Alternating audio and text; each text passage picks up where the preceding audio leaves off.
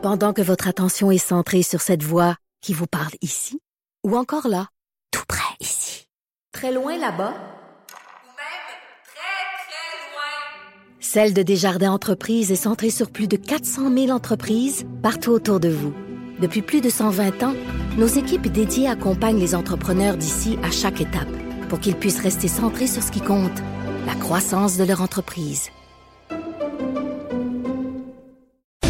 Allô tout le monde, j'espère que vous allez bien. C'est Anaïs Gertin-Lacroix, encore une fois, qui remplace euh, Bianca Lompré. Mélanie Couture, bonjour. Euh, bonjour tout le monde. bonjour. À chaque semaine, c'est toujours un plaisir de venir vous parler. Fidèle au poste. Oui. Et là, j'ai hâte de voir, parce que tu m'as juste dit les grandes lignes de ton Oui. sujet, l'anxiété post-accouchement. Exact. Puis moi, je me retrouve un peu là-dedans parce que, bon, j'ai un petit garçon de 9 mois, comme vous le savez. Le poste dedans. commence à s'étirer, mais je suis quand même un peu dedans. Ah, tu, tu, tu es Ouais, encore dedans. ouais. Tu es encore dedans. Euh, Cette anxiété-là euh, peut grandir euh, euh, avec les, années.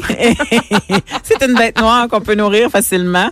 Euh, mais avant d'arriver là, je vais prendre un giga détour pour pouvoir t'expliquer le sujet, mais je pense que le giga détour vaut la peine. Vas-y. J'ai déjà eu un accident d'auto. Euh, euh, rien de super grave, tu sais, un classique. euh, la lumière est rouge, il y a une grosse grosse plaque de glace. Je glisse, j'arrive pas à arrêter. Je me ramasse dans le milieu d'intersection. Je me dis oh my god, je vais me faire ramasser par quelqu'un à ses côtés qui est que lui c'est sa verte. Mais finalement non, c'est la madame derrière moi qui elle aussi a pogné la plaque de glace puis elle est venue me rentrer dans le derrière. Donc, toi, t'as continué ton Fait chemin. moi, j'ai passé l'intersection. Elle est restée dans le milieu de l'intersection, mais là, rendu là, tout le monde a vu qu'il y avait eu un impact, puis tu sais, il y a plus personne qui passait. Fait qu'on était c'est elle qui s'est fait rentrer non, dedans. Non, OK, vraiment. non, on était safe les deux, tu sais. Et ce qui est arrivé, c'est que, tu sais, c'était quand même un accident que ça fesse. Puis, tu sais, c'était pas des gros dommages, là, c'était des dommages à ma valise. Je me souviens, euh, la madame, elle avait un gros SUV, ben un gros SUV, une- en tout cas, un, Ben, qui un était plus SUV, c'est ça. gros que Qui, qui, ta qui- voiture, Exactement. Puis là, euh, euh, c'était une madame euh, qui parlait le mandarin parce que quand elle a débarqué de l'auto, je l'entendais parler avec son cellulaire en mandarin.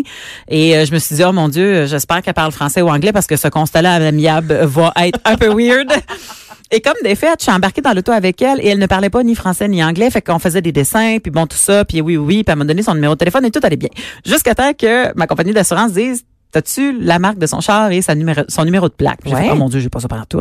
Complètement oublié de demander ça. On a juste, c'est comme, convenu de qui avait fait l'impact où puis comment. Ben, Sur on le stress, ça. on s'entend que quand on vient de vivre un accident, même si c'est un, un petit accrochage, on a Ah oui, quand même un choc. Puis il y a des énervant. choses, c'est ça qu'on va pas penser oui. que dans la vie de tous les jours, on se dit ben oui, voyons donc, Hum. Mélanie, la Non, plaque, mais sur le coin, il pense Non, pas. il y a là. du monde qui t'interpelle. Il y a une madame qui était venue me voir à sa rue, puis elle a fait, j'ai tout vu, si tu veux que je sois témoin, mon frère est Kiro, euh, tu sais, en tout cas des affaires, là, que ça, j'étais comme, mais voyons, on se OK, elle a cherché son 15 Oui, minutes oui. de gloire. là.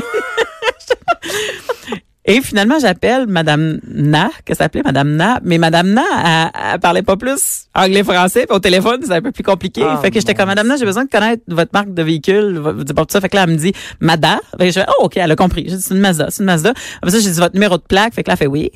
oui, j'aurais besoin de votre numéro de plaque, euh, le, le chiffre, le number, euh, oui. Puis là, à un moment donné, j'ai dit, madame, puis je pogne les nerfs, j'ai dit, j'ai dit, il y a une plaque en arrière, de plate in the back euh, de char, euh, tu sais, comme, de number, puis comme, oui, le numéro, c'est 8.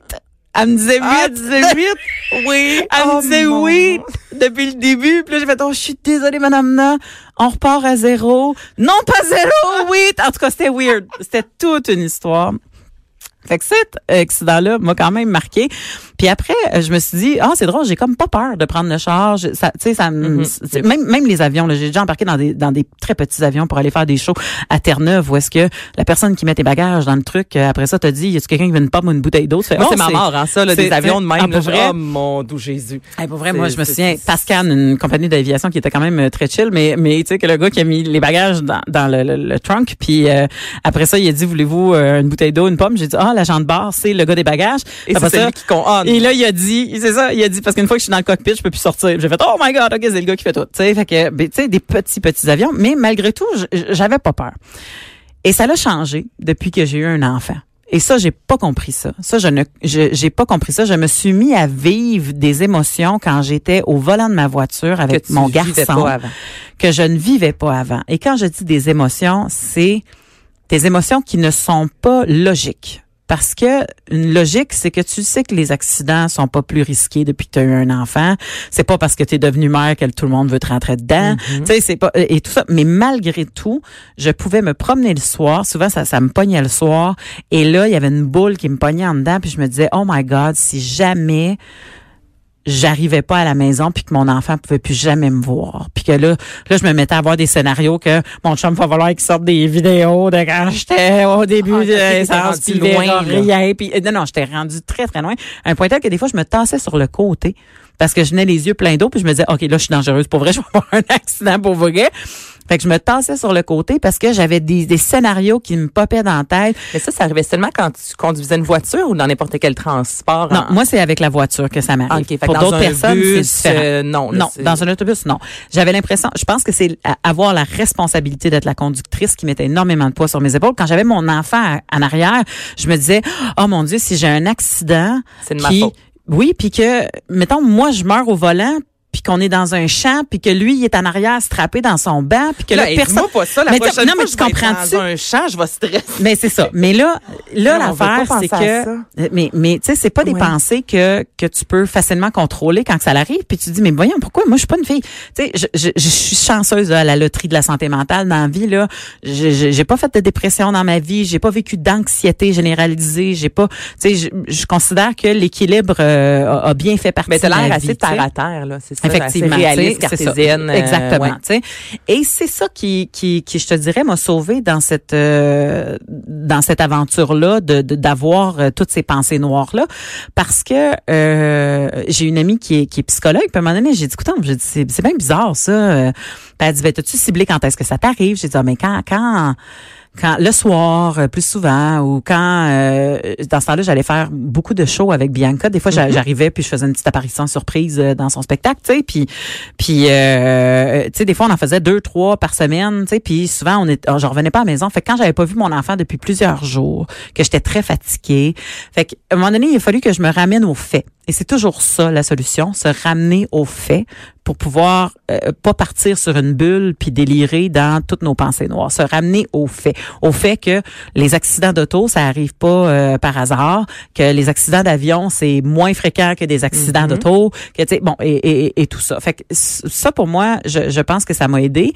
et ayant parlé à la psy, mais mais c'est pas les, les, les seules solutions. là. Le- Tu sais la solution, ah, premièrement, c'est d'identifier. Là, il y a du monde qui pense qu'ils ont raison de de délirer. peur. Mais c'est quoi, t'as parlé vraiment de tes craintes, puis on te dit ça, c'est un, c'est pas Ben, traumatique, non, c'est non, en fait- cet accouchement? Est-ce que Oui, on a exactement, dit vraiment mais- un terme exact Ben, de c'est de ça que tu souffres? mais euh, euh, mon amie, euh, euh, elle m'a dit, elle dit, oui, tu fais de l'anxiété de conduite euh, post, euh, post-grossesse. Puis là, je fais, Mon Dieu, c'est un long titre, hein? mais, C'est- mais, comme- mais c'est parce que j'ai fait, ça existe. Ça elle dit, oui, il y a plein de parents, elle dit, qui vivent ça. Elle dit, à un moment donné, le poids d'avoir une vie sur ses épaules, puis toute la patente. À un moment donné, euh, les cartes se mêlent, puis tu sais, comme les, les, les, les, les neurones font pas les bonnes associations, puis là, à un moment donné, tu te mets à avoir des associations qui sont pas les bonnes, puis t'y crois. Tu sais, comme... Ça veut dire que t'es pas la seule. là. Il y a sûrement euh, Ben, des mères ou peut-être même des pères là, qui écoutent présentement qui ont vécu ou qui vivent ça. Et c'est pour ça que je me suis dit que c'était un super sujet Ben, pour le micro de mère ordinaire parce que je sais qu'il y a plusieurs mères en ce moment qui sont, sont en congé congé, j'ai ça ce mot-là, qui sont en arrêt de travail pour prendre soin de leurs enfants. C'est-à-dire que, mon je Dieu, suis présentement au moment où on se parle en, En congé. congé. Euh, on va mettre des gros guillemets. Si vous nous voyez dans le studio en ce moment, on a les deux mains dans les airs à mettre des guillemets. Mais c'est ça. Fait que ça a été euh, pour moi un, un- un- mais je me suis, ça a été pour moi quelque chose qui était euh, quand même assez difficile à passer. Puis et et et, et, euh, et une fois que tu as identifié que quand tu manques de sommeil, c'est plus Mhm. intense. Quand tu es dans un horaire qui est trop chargé, c'est plus intense. Et moi, j'ai la chance d'être travailleur autonome. Fait que j'ai dit à mes gérants, je ne veux plus jamais revivre une saison comme je viens de vivre parce qu'elle était trop chargée pour ma capacité à trouver mon équilibre travail-famille. Fait que ça, ça pour moi, ça m'a aidé à revenir là-dessus. Mais, mais quand elle m'a dit exactement qu'est-ce que c'était, juste le fait de De savoir, savoir, ouais. que c'est pas juste moi qui est en train de paranoïer sur des affaires, que c'est un Que t'es pas une un folle. là, phénomène que- physique, c'est ça, c'est un phénomène physique qui arrive.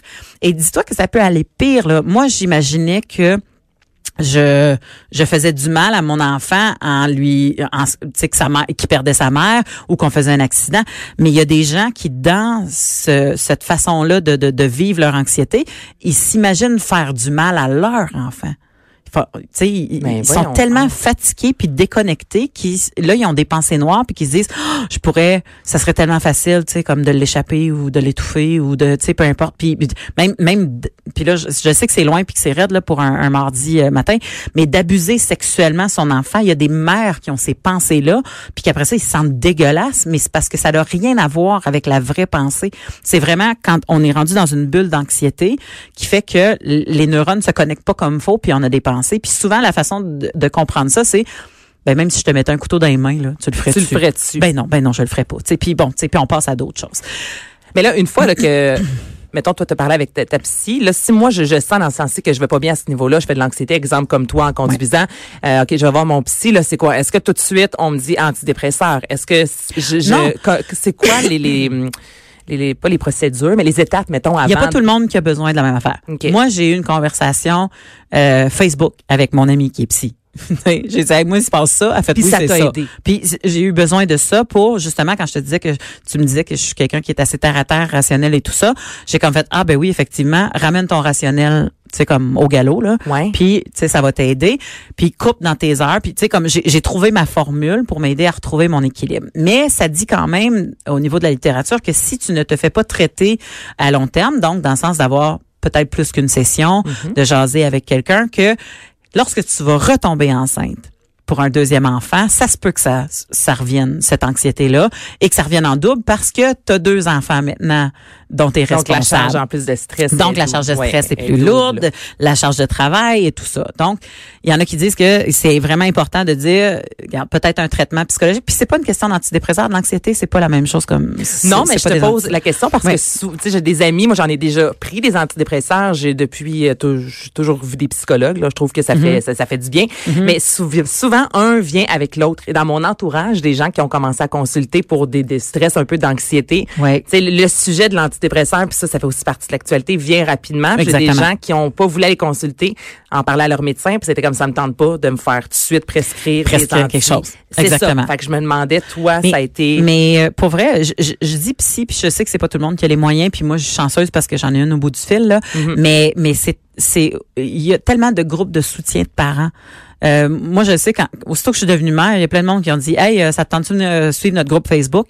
Puis euh, là, quand t'en as un qui morve puis tu sais pas trop ce qui se passe, tu dis Hey, euh, il y a ça, qu'est-ce hein, qui se ces passe? Puis là, il y a quelqu'un qui dit Ah, mon gars, il y a eu ça, c'est peut-être ça. Mais tu sais, c'est pas des diagnostics, mais le fait d'avoir une communauté Mm-hmm. qui est en train de vivre des choses semblables à toi, ben ça aide. Tu sais, fait que des fois juste de demander à, à des amis, tu sais, t'as-tu déjà vécu ça, qu'est-ce qui se passe? Et tout ça, puis des fois de se faire rassurer par un entourage qu'il y a plusieurs personnes. Ou tu sais, il y en a d'autres. euh, moi, quand j'en ai jasé, il y a une de mes amies, elle a dit ah moi c'était le kidnapping. Elle venais folle. Elle j'étais certaine que mon enfant serait kidnappé. Donc, elle avait peur aussitôt qu'elle allait en public. Même pas. Elle, Même- elle couchait puis elle barrait la fenêtre avec des bouts de bois puis oh tu sais comme parce qu'elle se disait s'il y a quelqu'un qui rentre par la fenêtre. Fait que là, fait qu'à un moment donné tu dis OK là t'es plus t'es plus dans une pensée rationnelle, t'es rendu dans un délire parce que voici les faits. Les faits c'est que 80% des enfants qui se font kidnapper, habituellement, c'est par un membre de la famille. Mm-hmm. Puis, euh, non, 80% des enfants qui disparaissent, c'est une fugue. Puis, le- dans l'autre 20%, de ce 20%-là, c'est 80%, c'est le membre de la famille qui va qui va partir avec ton enfant. On s'entend que c'est pas toujours un, un, un dénouement qui est, qui est heureux. Hein? On a vécu très récemment Ah non, un, un, un- fille qui s'est faite kidnapper par son papa, mais mais le, le- euh, justement f- fermez vos télés là quand vous avez euh, accès, euh, quand, quand vous avez ce genre de pensée là, parce que ça, ça alimente beaucoup parce qu'on a l'impression qu'il y en a tellement parce qu'on le voit à l'écran, mais c'est pas la réalité. L'écran, tu sais, fait ressortir ce qu'il y a, mais il fait pas ressortir euh, toutes Non, mais c'est de se contrôler là. en quelque sorte aussi là. Comme euh, tu dis moi aussi des fois je fais de l'anxiété sur certaines choses. Ben il y a bien des émissions là. Moi Canal D là un tueur proche et tout là.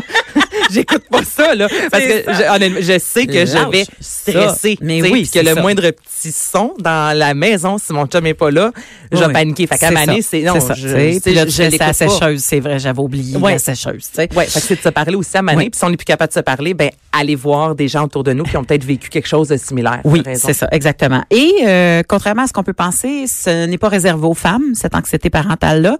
Euh, les hommes aussi en font et les parents adoptifs aussi en Ah, font. Fait que ce n'est pas une question d'hormones seulement. C'est vraiment une question de nouvelles tâches, nouvelles responsabilités, fatigue accumulée. Fait que tu sais, comme même les parents qui ont adoptifs qui créent un lien super fort avec leurs enfants vont peuvent vivre ce genre d'anxiété-là et surtout ceux qui Comme étaient pu prédisposés. vivre ça, même si elle a Exactement. adopté trois enfants. Exactement. Intéressant, moi, je ça. te dis qu'après trois, j'aurais probablement, j'aurais probablement tombé là-dedans un peu, tu sais. Elle est pas Mais- là, hein, justement. Non, c'est pas vrai? C'est ça, elle est pas là. Allô, Non, Bianca. Allô, elle est en vacances, joke, ça ben oui. Mais les, les, les, euh, en vacances, bien qu'en vacances, en tout cas. Euh, c'est un autre, c'est un autre sujet. Mais non, c'est vrai, après des vacances. Mais le, le, le, ce que j'ai trouvé fabuleux, c'est que, euh, en fait, c'est pas fabuleux. C'est réconfortant Réconfortant, ouais. c'est que euh, les hommes qui tombent dans cette anxiété-là, on parle de euh, c'est 50% des hommes qui tombent dans cette anxiété-là sont des hommes que leur femme a été diagnostiquée genre six mois avant. Fait que la femme est, est comme au repos, puis il faut qu'elle se calme les nerfs, puis il faut qu'elle en fasse moins. Puis là, Puis là, le gars se ramasse avec la charge. Puis là, étant donné que lui, il avait sa propre charge, puis là, il se ramasse en plus avec une autre charge. Fait que ça démontre bien à quel point que c'est pas dans ta tête, là. T'es pas, t'es pas une folle, là. C'est juste parce qu'à un moment La donné, charge. le rythme de vie et la charge fait en sorte que t'as l'impression de l'échapper là. Tu sais, euh, comme t'as plus de souffle, t'as l'impression de l'échapper, puis tu, tu, tu manques de main. Là. On n'est pas des pieuvres, on n'est pas des pieuvres. Puis souvent, ça se reflète dans ça dans des, des, des, des choses comme ça que tu dis, je vais l'échapper, mais pour quelque chose de grave. Un kidnapping, un accident, un ci, un ça. Fait que c'est ton cerveau qui est pas, qui, qui, comme je dis, qui fait pas les bonnes connexions. Fait que c'est juste de ramener les bonnes connexions, de, de, de, d'essayer de trouver le rythme euh, qui peut aider, de demander de l'aide dans le rythme. Tu sais, des fois, euh, moi, c'est drôle, mon chum, il m'a dit cette semaine, il dit, c'est drôle, au début, j'aimais pas ça quand ta mère elle venait nous aider parce que j'avais l'impression de faillir à ma tâche. Mais il y en a beaucoup comme ça. Quand non, on va être capable de s'arranger tout seul. Moi, tu vois, ma mère, quand j'ai accouché, elle est venue passer une semaine, puis quand elle me l'a offert, elle a dit, Tana, je te l'offre, mais je, Je veux pas m'imposer. Je veux pas m'imposer, Hein. je veux pas que tu penses. Puis j'en ai parlé avec mon chum, puis ça a été incroyable, cette aide-là. Là. Puis Mais surtout que c'était mon premier. Ben, je, je, je savais même pas comment elle avait un bébé. Là. Tu sais, Ça a vraiment aidé, mais C'est ça. Faut être capable aussi de dire oui à maner puis l'orgueil, là, la Oui. foutue orgueil. On peut ça un petit peu mettre ça de côté, s'il vous plaît? Exactement. Fait que tout cet orgueil-là, qu'elle soit autant euh, mâle que femelle. hein. Parce que moi aussi, à un moment donné, ça a pris n'a du pas de temps, sexe, euh, on va dire ça. Ça a pris du temps. Puis tu sais, on en fait des gaffes avec nos enfants, puis c'est pas la fin du monde. Moi, je me souviens, mon enfant, il pleurait, il avait de la fièvre et tout ça, puis j'étais comme là, il, il veut pas boire, mais il faut que j'y donne un médicament parce que la fièvre est dans le tapis, fait que je vais y mettre avec la seringue parce que nous autres on le mélangeait Ah, avec le lait avant, j'y ai mis avec la seringue, il a tout vomi, puis j'ai fait mon dieu, je viens de faire vomir mon enfant, puis j'ai craqué, puis je me suis mis à pleurer partout, puis je suis partie m'enfermer dans une pièce parce que c'est juste trop. C'est- Tu, c'est- tu, tu, tu débordes à un moment donné, puis tu ça, peux quand plus, ça arrive, les gens sont, nous posent la question, qu'est-ce qui se passe? Puis il n'y a pas un élément. C'est juste, moi, je l'ai vécu cette période-là récemment, là, à pleurer un samedi pour aucune raison X avec Uh-huh. juste Albert qui commence à ramper. C'est super cute. On Oui. écoute la télé puis à maner.